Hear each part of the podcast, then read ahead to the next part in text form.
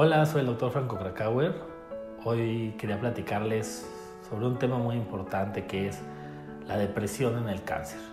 Sabemos que durante el diagnóstico tratamiento de, la enfermedad podemos pasar por varias fases. Podemos pasar por la fase de negación, por la fase de ira, una fase de negociación, una de depresión propiamente dicha y después la aceptación. Pero cualquiera de estas fases puede estar acompañada de depresión.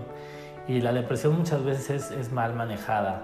Pues la depresión no solo se manifiesta como estar triste, la depresión se puede manifestar como estar irritable, como no poder dormir, como estar comiendo de más, como poder tener este, ideas suicidas, etc. Entonces es bien importante que nosotros identifiquemos los eh, signos y síntomas de depresión a tiempo, de manera que podamos ir con algún especialista.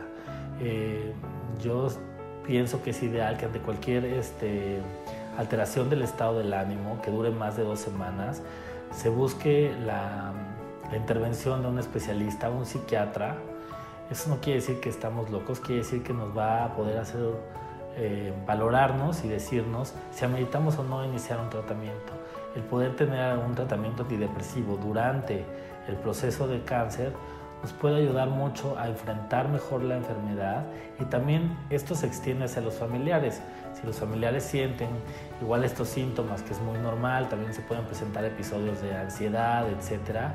El poderse valorar en conjunto como familia con un psicólogo o psiquiatra puede ayudar a que puedan estar mucho mejor anímicamente y esto va a repercutir en el tratamiento, en el pronóstico y en el cómo van a vivir esta etapa de duelo.